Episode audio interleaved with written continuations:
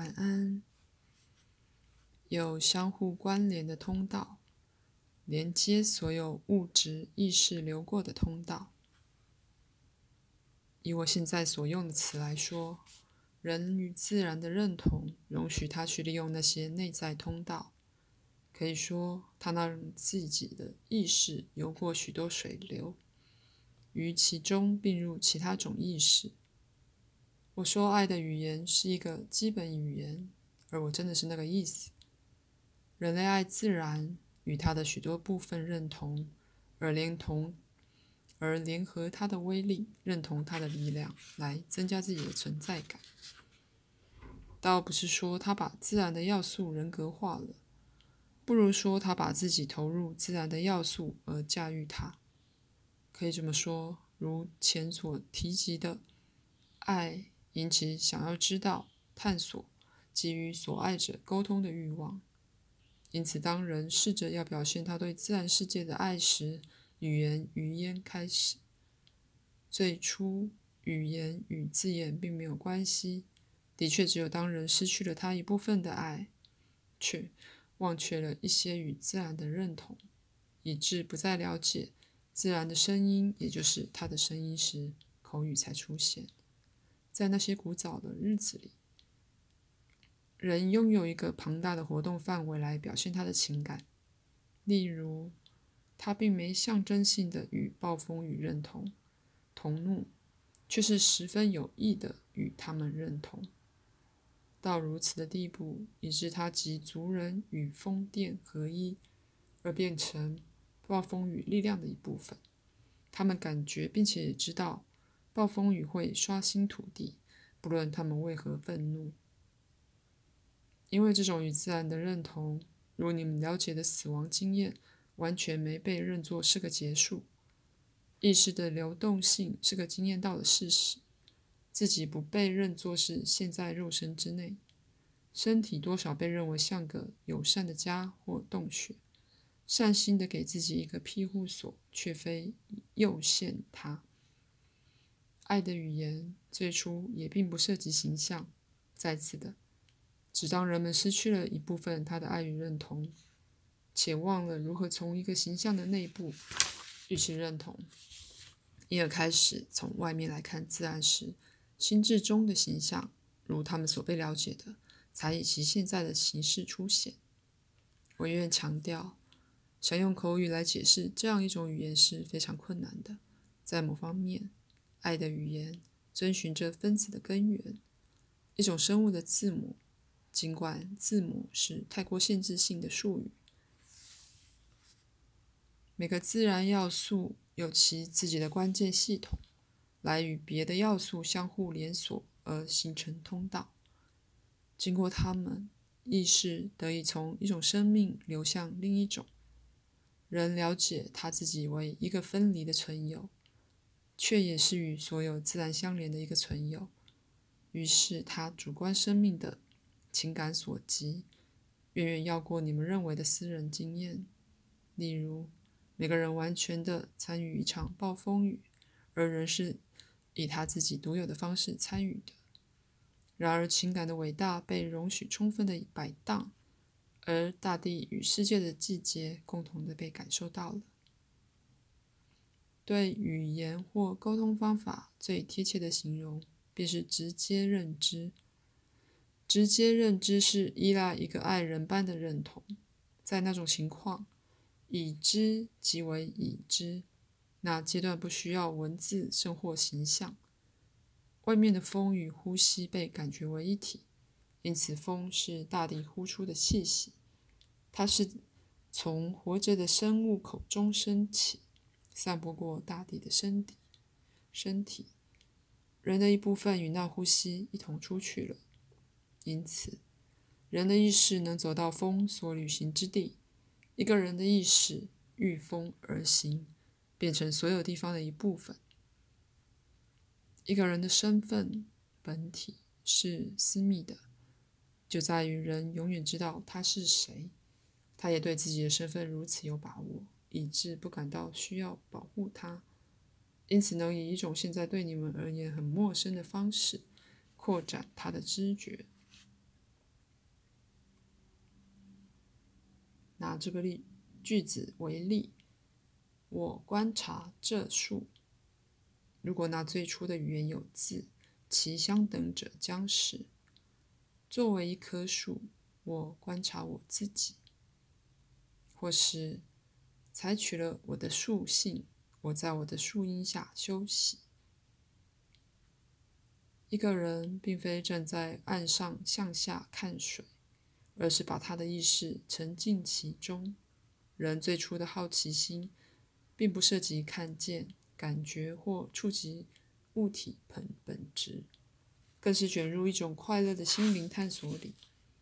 可说，他不只是把脚放进水里，却也是把意识投进去。虽然他两者都做了。如果我谈到的那语言是口语式的，人永远不会说“水流过山谷”。反之，句子念起来会像是这样。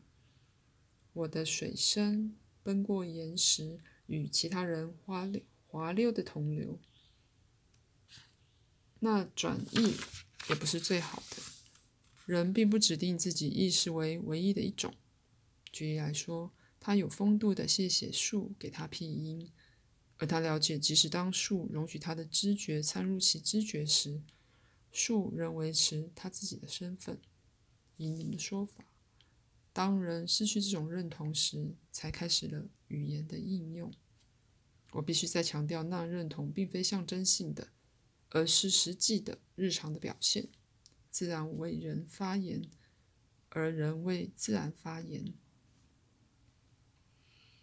以一种说法，名词与动词合一，名词并没有消失，只是以动词方式表现自己而已。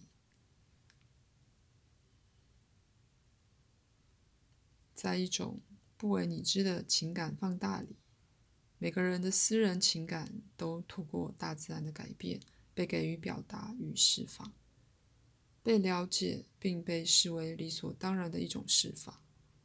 以最深沉的说法，天气情况与情感仍然极度相关，内在情况导致外在气候的改变。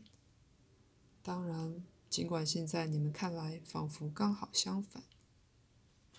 既然你们已不再能与自然力认同，那么你们被夺去或自己抢夺了自己一种最基本的表现方式。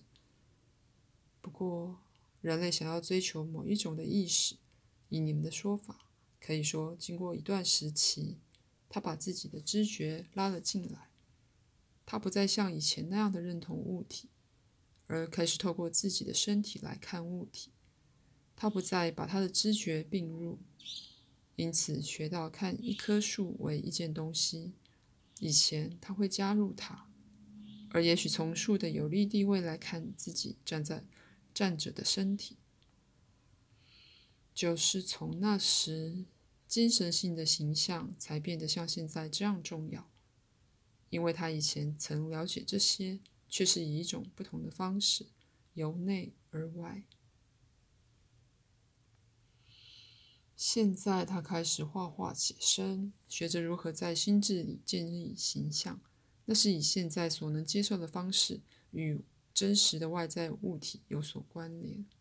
现在他走路不只是为了愉悦，却是为了获得他想要的资讯，得走过长远的距离，而这路途是以前他的意识能自由地旅行过的。因此，他需要原始的地图和记号。他不用整体的形象，反而用部分的形象，如圆圈或直线的片段来代表自然物。他一劲地用声音来沟通情感、意图与纯粹的亢奋。当他变得卷入于写生或画出的形象时，开始以嘴型来模仿它们的形状。O 是完美的，代表了他的口语语言。在起始时故意做出的声音之一。好，不论你说的是哪种语言，能发出的音有赖于你身的你的身体结构。因此，人类语言是由某种有限的音组所组成。你身体的构造是内部分子排列的结果。而你所发的音与此有关。我先前说过，早期的人感觉到某种情感的放大，例如他觉得风的声音像是他自己的。以某种方式来说，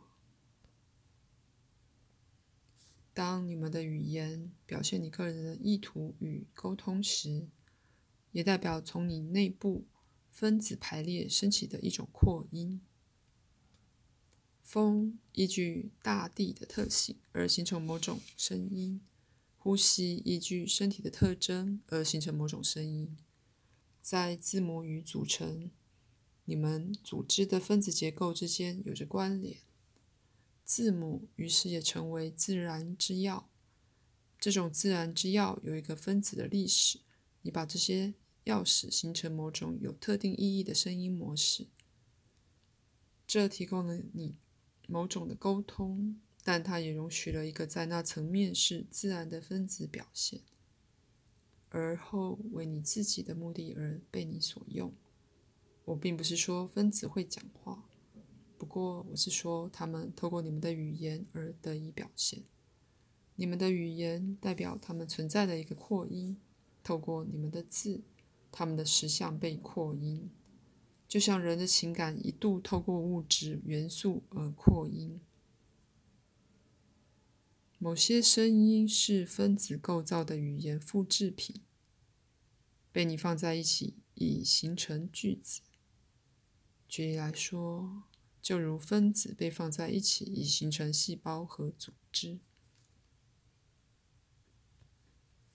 有内在的声音，好像组织间的夹层。它们父辈分子，而这些作为外在声音原则的一个基础，这也与身体本身的韵律有关联。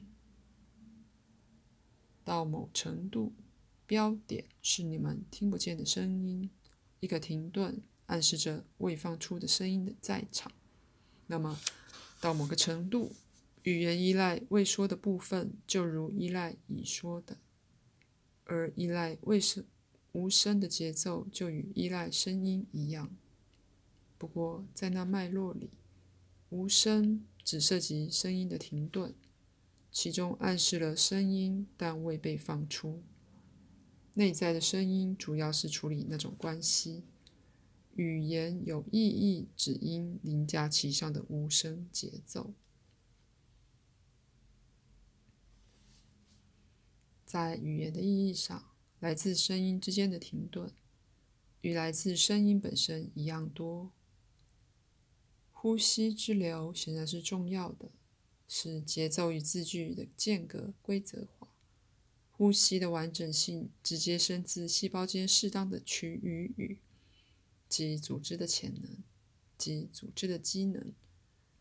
而所有那些是分子能力的表现，语言显然应归于那能力。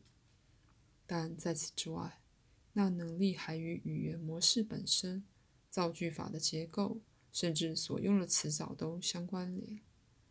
在此的，你为自己说话，如此做时，你说的语言却不单只属于你，而是快的令你无法追随的内在沟通之结果，同时还涉及了肉体及主观的实相。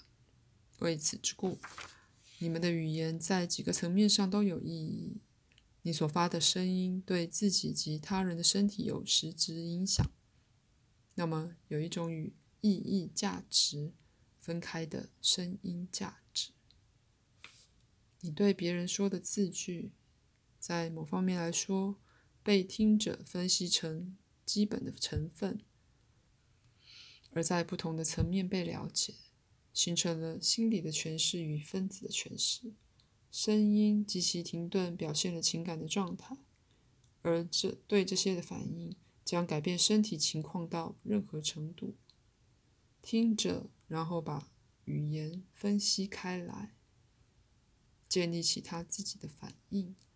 你们如此的将文字和形象连接起来，以致语言似乎包含了暗示某形象的声音。然而，某些语言有表示感觉与主观状况的声音，它们没有主词或数词。甚至没有你们能认知的句子结构。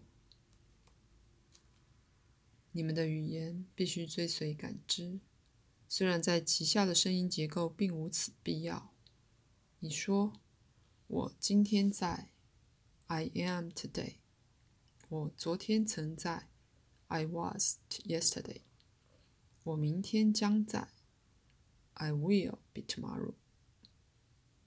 然而，有些语言不能理解这种说法，而我在 I am 这字词会被用于所有的例子。